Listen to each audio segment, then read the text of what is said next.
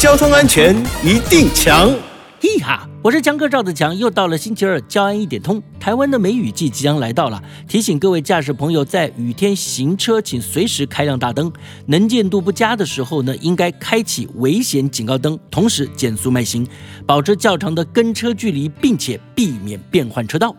另外哈，在下雨天开车或骑车，尤其要小心水漂现象。呃，所谓的水漂现象，就是当车子开过积水的地方，如果呢车速过快，或是胎纹太浅，轮胎和路面之间就会形成一层水膜，让呢轮胎失去抓地力，那很容易造成车子啊失控打滑而发生意外。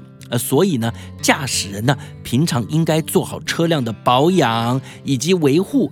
开车上路前呢，请确实检查轮胎的胎纹与胎压。当你看到胎面磨损到磨耗指示点的时候呢，就代表胎纹深度不足了。必须主动更换轮胎。